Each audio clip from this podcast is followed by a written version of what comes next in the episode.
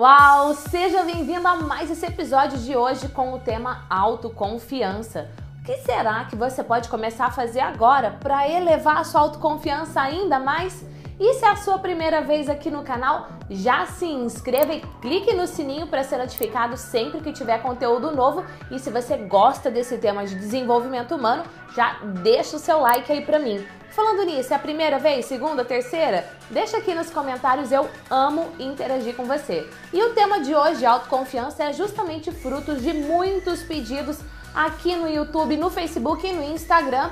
Inclusive, você tem alguma pergunta a me fazer? Deixa aqui nos comentários também.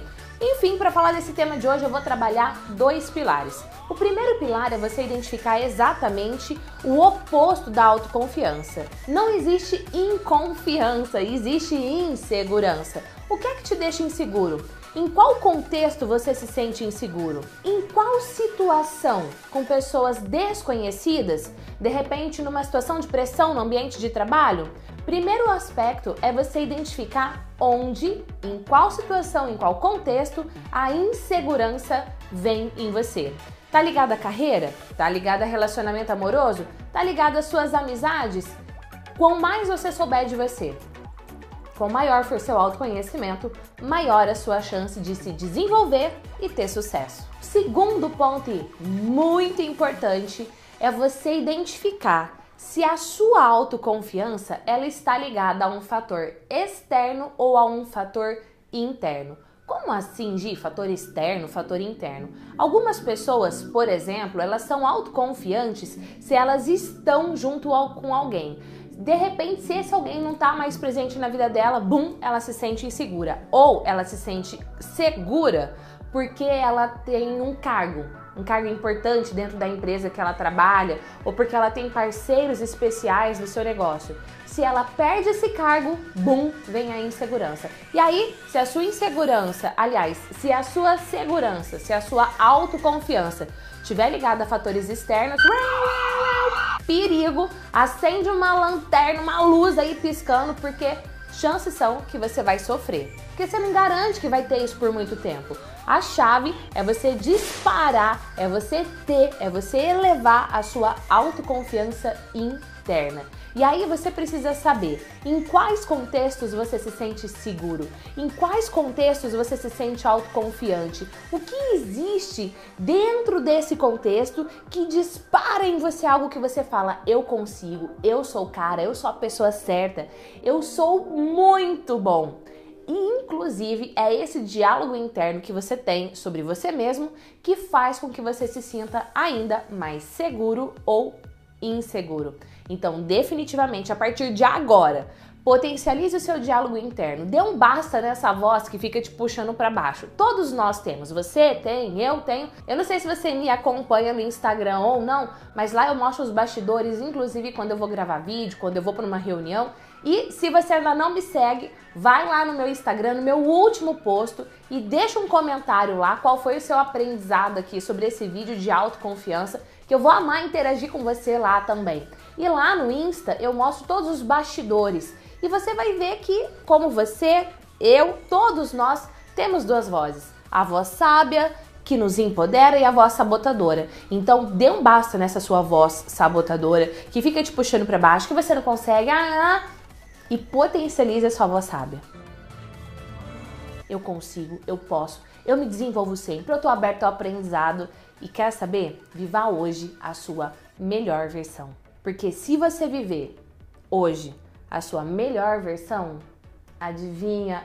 Adivinha, você vai se sentir muito mais seguro, muito mais confiante. E tudo isso que eu expliquei para você está embasado cientificamente por duas áreas: a psicologia, a área que eu sou apaixonada, e a neurociência. Como é que seu cérebro funciona para potencializar sentimentos que te empoderem a entrar em ação? Quer saber? Terceiro ponto para você. Entrar em ação dispara em você autoconfiança. Entrar em ação com a consistência de que você está num processo de evolução contínua. Funciona igual dirigir. Quando eu aprendi a dirigir, muito possivelmente quando você aprendeu a dirigir, você tinha que pensar para fazer. Ah, engata a marcha, ah, pisa no acelerador, vai tirando o pé da embreagem, o carro morreu. Sabe quando o carro morre mil vezes?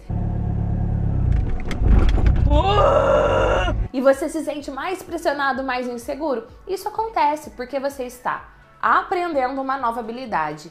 E sim, apesar da confiança, da autoconfiança ser um sentimento, ela pode e deve ser comparada a uma competência, igual a competência, a habilidade de dirigir. Quanto mais você pratica, mais espontâneo fica.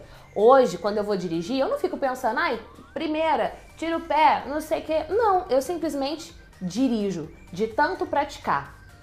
Você, para ficar mais seguro e autoconfiante, você precisa praticar, você precisa dirigir. Quanto mais ação você ter, quanto mais você repetir esse processo, mais espontâneo vai ficar. Maior será a sua autoconfiança. E última dica aqui para finalizar, dica poderosíssima.